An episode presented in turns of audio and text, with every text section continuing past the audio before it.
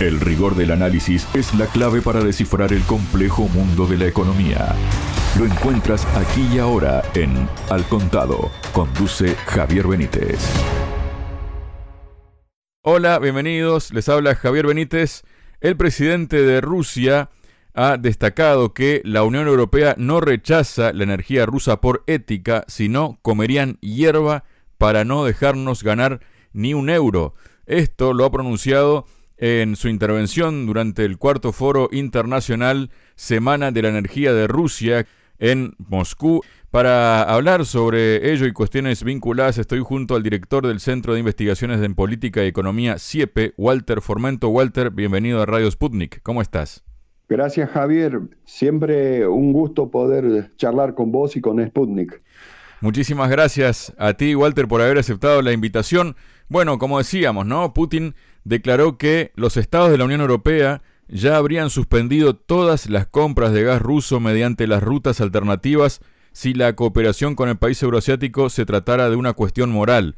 Textualmente dijo, si fuera una cuestión moral, deberían haber dicho, no compraremos a través del gasoducto Turkish Stream, no compraremos a través del territorio de Ucrania, masticaremos hierba, pero no dejaremos que Rusia gane ni un euro. Pero lo reciben por otras rutas, ¿Por qué no lo toman aquí? Es decir, ¿por qué no se lo compran directamente a Rusia, no?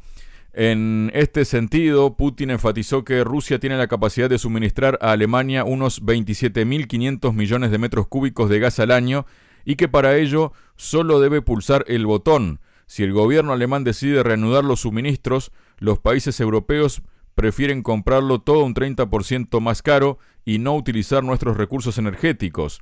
Bueno, es su elección entonces que compren un 30% más caro en Estados Unidos. Allí serán felices, dijo Putin, quien además hizo otras precisiones, ¿no? Como por ejemplo, afirmó que ahora hay nuevas perspectivas para la geografía de las exportaciones rusas, ya que los países de la Unión Europea abandonaron efectivamente el uso de los vectores energéticos rusos que durante muchos años garantizaron el bienestar económico y social. Dijo, dejaré de lado ahora el efecto de estas decisiones en los propios países europeos. Ahora están pagando de más por el petróleo, sus derivados y el suministro de gas, y como resultado la economía de la Unión Europea ronda el cero y la producción industrial está en zona negativa desde marzo de este año. También de otros datos, como por ejemplo que los ingresos de los hogares en la eurozona cayeron un 1,2% en el primer trimestre, mientras que en Rusia aumentaron un 4,4% y afirmó que el complejo ruso de combustibles y energía funciona a buen ritmo. ¿Qué nos puedes comentar sobre todas estas situaciones, Walter? Bueno, primero decir que el presidente de Rusia es claro y, y, las palabras que dice van directamente a un debate, a una reflexión, a una lucha que se está dando al interior de la Unión Europea entre los intereses europeos en la Unión Europea y los intereses globalistas y de Davos en la Unión Europea. Los intereses de Davos en la Unión Europea es que la Unión Europea, particularmente Alemania, Francia, Italia, que son sus grandes motores, se hagan cargo de asumir la primera línea de confrontación con Rusia en Ucrania. Quieren que la Unión Europea, Europa, vuelva a asumir, a ser de infantería de los intereses del complejo financiero global que, por ejemplo, en Europa expresa la presidenta del Banco Central de Europa eh, y que permanentemente hackean todo lo que tiene que ver con capacidades de producción industriales soberanas en la Unión Europea.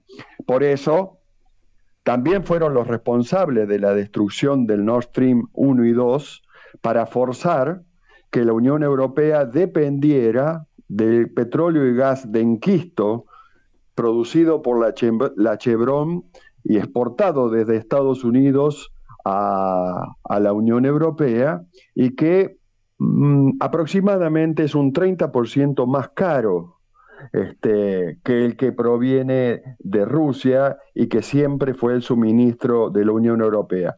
El encarecimiento de, las capacidades productivas de la Unión Europea debilita las, capacidades industriales y la acumulación y enriquecimiento de las grandes empresas estratégicas europeas, lo cual quedan en una situación donde la OTAN, Davos, está tratando de hackearlos para que acepten deslocalizar sus inversiones desde la Unión Europea hacia el norte de Estados Unidos. Walter, hay otras cuestiones vinculadas, ¿no? Con todo esto porque Putin auguró también que la producción rusa del gas natural licuado, el GNL, en los próximos 10 años se triplicará hasta 100 millones de toneladas por año. Dijo, Rusia también tiene planes ambiciosos para el GNL. En la próxima década su producción debería triplicarse hasta alcanzar los 100 millones de toneladas anuales. El volumen de inversiones previsto supera los 6 billones de rublos, es decir, casi 60 millones de dólares, según detalló. El mandatario subrayó que el GNL ocupa un lugar importante en el mercado energético mundial y estimó que la demanda global podría multiplicarse hasta alcanzar los 600 millones de toneladas anuales a finales de la década. Y también habló sobre la industria nuclear. Dijo que la industria nuclear rusa no tiene competidores en el extranjero. Rusia está construyendo 22 centrales en otros países, entre ellas figuran la central nuclear de Akuyo en Turquía, el primer proyecto de la historia que los especialistas rusos supervisarán durante todo el ciclo de vida, desde el diseño hasta el desmantelamiento y la central de Rupur en Bangladesh, según detalló Putin, dijo la escuela rusa de la construcción y el mantenimiento de instalaciones de energía nuclear no solo es fuerte, sino que no tiene casi ningún competidor a nivel global y subrayó que Rusia no se opone a la participación de terceros países en la construcción de centrales nucleares rusas en el extranjero. ¿Qué nos comentas de todas estas perspectivas que se abren en lo que es la industria energética rusa, ¿no? También, digamos, no comparándola, pero sí estableciendo, digamos, referencias respecto a lo que esperaba Occidente que pasara con todas las sanciones que se le impusieron, ¿no? En el último año, en los últimos años, Walter. Bueno, lo que el presidente Putin está poniendo de relieve y en claro es que las capacidades de producir energía y proveer energía limpia y barata a los grandes centros industriales mundiales, pero particularmente le habla a la Unión Europea, es que la Unión Europea debe hacer los movimientos necesarios para volver a reconectar sus mercados con los mercados de Rusia, China y la India. Es decir, eh, la Unión Europea debe retomar el camino de su articulación en, en los esquemas multipolares tal cual fueron, tal cual existieron hasta el 2014, cuando la OTAN desembarca en Kiev con el golpe de Estado y empieza a producir esa conmoción que luego completa con la destrucción del Nord Stream 1 y 2. Rusia manifiesta y pone a disposición de la Unión Europea y el mundo, pero particularmente de la Unión Europea, todas sus capacidades de proveer energía y de proveer materias primas, pero también les recuerda que sus principales mercados están en China y en la India. Por lo tanto, está invitando a la Unión Europea, que tiene un sentido continental de sus intereses y de su proyección estratégica a tomar distancia de los intereses de Davos, de los intereses del complejo financiero global y volver a reconectar sus relaciones internacionales con, este, con Rusia, con China, con la India, que son verdaderamente los actores internacionales más dinámicos, pero que además le aseguran un desarrollo económico en paz a toda la Unión Europea, algo que no está en condiciones de asegurarle ni la OTAN ni Davos, que tienen intereses que cada día se ven más debilitados y por lo tanto están forzados a generar este escenario de guerra a nivel mundial que no solamente quieren que involucre a Rusia, sino que también están involucrando a toda la Unión Europea en esta crisis que escala. Entre los invitados o las presencias en este sexto Foro Internacional Semana de la Energía de Rusia, que recordamos se celebra, se destaca, por ejemplo, la presencia del primer ministro y el ministro de Petróleo de Irak, Mohamed Shia al-Sudani y Hayan Abdul Ghani, respectivamente. El presidente Putin precisamente dijo, estamos coordinando el trabajo en el marco de la OPEP y lo estamos haciendo con mucho éxito con el objetivo de estabilizar la situación en los mercados mundiales. En general lo logramos y espero que sigamos trabajando de ese modo, dijo Putin, y declaró que la energía es la esfera clave de la cooperación entre Rusia e Irak. Nuestras empresas más grandes operan en su país y con mucho éxito. La inversión total de nuestras empresas fue de aproximadamente 19 mil millones de dólares y hay perspectivas de un mayor desarrollo de nuestra interacción. Es muy eficaz en este ámbito, añadió eh, Mohammad Sudani llegó, como decíamos, en visita oficial a Moscú para reunirse con Putin, justamente, ¿no? ¿Qué nos comentas de esto, no? Porque todo lo que está pasando está relacionado con recursos energéticos en Medio Oriente, Walter. Bueno, Rusia es miembro de la OPEP más y han desde el 2016 cumplido una tarea cooperativa que mantuvo este, siempre en primera línea al petróleo y gas fósil, mientras otros actores internacionales estaban intentando este, imponer o traer todo lo que tiene que ver con la energía de enquisto, que puede ser complementaria pero nunca central por sus propias capacidades, ¿no es cierto?, de producción y de exportación. Por lo tanto, esta reunión entre el presidente de Irak y el presidente de Rusia este, es muy constructiva, es muy importante en este momento porque nos permite ir entendiendo el hilo que puede conducir a recuperar la paz en la zona palestina y en la relación entre Palestina y eh, Israel. Un Israel que yo entiendo está siendo influenciado por intereses este, de otra escala para provocar y crear condiciones para que se desarrolle un conflicto militar en toda, que comience en, en la zona de Israel, pero que la OTAN pueda expandir rápidamente hacia la zona del Medio Oriente donde está el gran centro de gravedad del petróleo y gas fósil. Este, y pienso que Davos y la OTAN, este, esa, esa parte importante de Estados Unidos, está pensando en esa estrategia para, como un segundo frente alternativo al que abrieron en Ucrania. Walter, a propósito, ¿no? Que ahora estamos hablando de lo que está ocurriendo en Medio Oriente, Putin declaró en esta intervención del foro que Estados Unidos intentó reemplazar la solución a problemas políticos fundamentales con algunas limosnas económicas.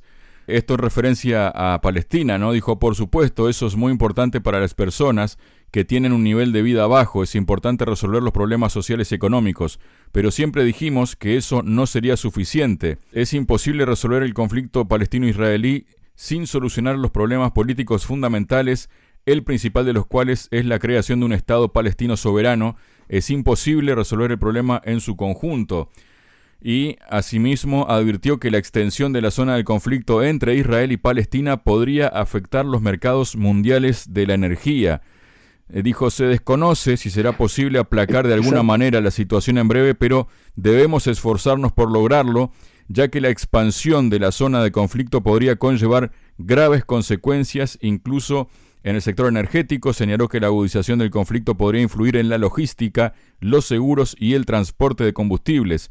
Esto no afectaría la producción, pero sí podría afectar todos los demás componentes que determinan el estado de los mercados energéticos mundiales, dijo Putin. Y bueno, parece que detrás de todo esto está este tema, ¿no? Que es constante de los recursos energéticos y también nos recuerda lo que pasó hace 50 años, ¿no, Walter?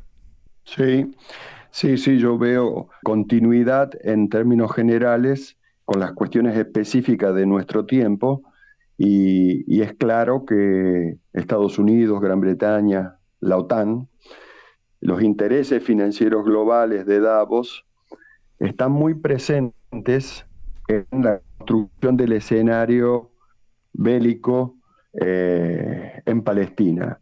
Es decir, no están interesados en la paz, están interesados en construir un escenario este, de desarrollo de conflictos bélicos, de guerra en el Medio Oriente y una guerra que les permita desestabilizar este, las, las capacidades de proveer recursos de energía fósil, que son recursos que hoy son los que alimentan el 82% del consumo mundial, solo el 18% se hace con energías alternativas, por lo tanto, la OTAN en términos de escalar la guerra para lograr imponer sus intereses este, que ve cada día más lejanos y debilitados, este, la OTAN para, para mí, este, financiada por Davos y sectores británicos y norteamericanos, están este, pensando seriamente en convertir esto que observamos eh, en esta confrontación en Israel, entre Israel y Palestina, en un territorio históricamente palestino, están queriendo que escale y se convierta en un segundo frente de guerra este, combinado con el que abrieron en Ucrania este, en el 2014. Walter, también se refirió el presidente de Rusia más concretamente a la etapa de reforma estructural que está teniendo la economía de su país, ¿no? Destacó que la economía mundial avanza hacia un mundo multipolar, mientras que la economía rusa está pasando por una etapa de reforma estructural y el complejo de combustible y energía de Rusia está experimentando cambios profundos. Dijo que el complejo energético y de combustible ruso está experimentando esos cambios que afectan a todas las áreas de trabajo, extracción y procesamiento de recursos energéticos, servicios y logística, interacción con socios extranjeros, y también dio instrucciones para proporcionar una amplia ayuda a las empresas rusas que construyan instalaciones energéticas en el extranjero. Señaló que más de 350 instalaciones en 54 países han sido diseñadas y construidas con la participación de Rushydro, Putin precisó que en la actualidad la empresa suministra sus soluciones tecnológicas a 17 países y atención donde están unos cuantos. Países en África, Oriente Medio, Asia Central y América Latina. ¿Qué reflexión te merece esto, Walter? Bueno, Putin cuando dio cuenta de esta información, graficó la estrategia en la que se encuentra eh, trabajando Rusia en conjunto con la OPEP, y la OPEP más, es decir, la OPEP eh, ampliada, que incluso incluye a Venezuela. Eh, quiere decirnos que está, Rusia está comprometida con inversiones para el desarrollo, está comprometida con la implementación de nuevas tecnologías que hagan más eficiente la producción, la distribución y la generación de los combustibles, pero que además está preocupada y está directamente involucrada en este, que todos los actores que forman parte de la OPEP este, se encuentren garantizando su escenario de paz para poder seguir produciendo. Y en ese sentido, no solamente habla de Rusia, sino de todo un proyecto de la OPEP más que incluye a Medio Oriente y a Venezuela, donde este, nos permite entender que está diciendo que eh, también este, respalda la acción del gobierno nacional legítimo de Venezuela en lo que se, se entiende esa crisis que le produce los sectores eh, financieros norteamericanos con el conflicto del Esequibo. Digo, este, Rusia está hablando a la, para el mundo en términos de un proyecto productivo, de distribución, de capacidad de asistencia para el mundo, mientras del lado de los grandes proyectos financieros angloamericanos solamente observamos escenarios de mezquindad y de guerra. Muchas gracias, Walter. Gracias a vos, Javier. Entender la economía para entender el mundo. Al contado.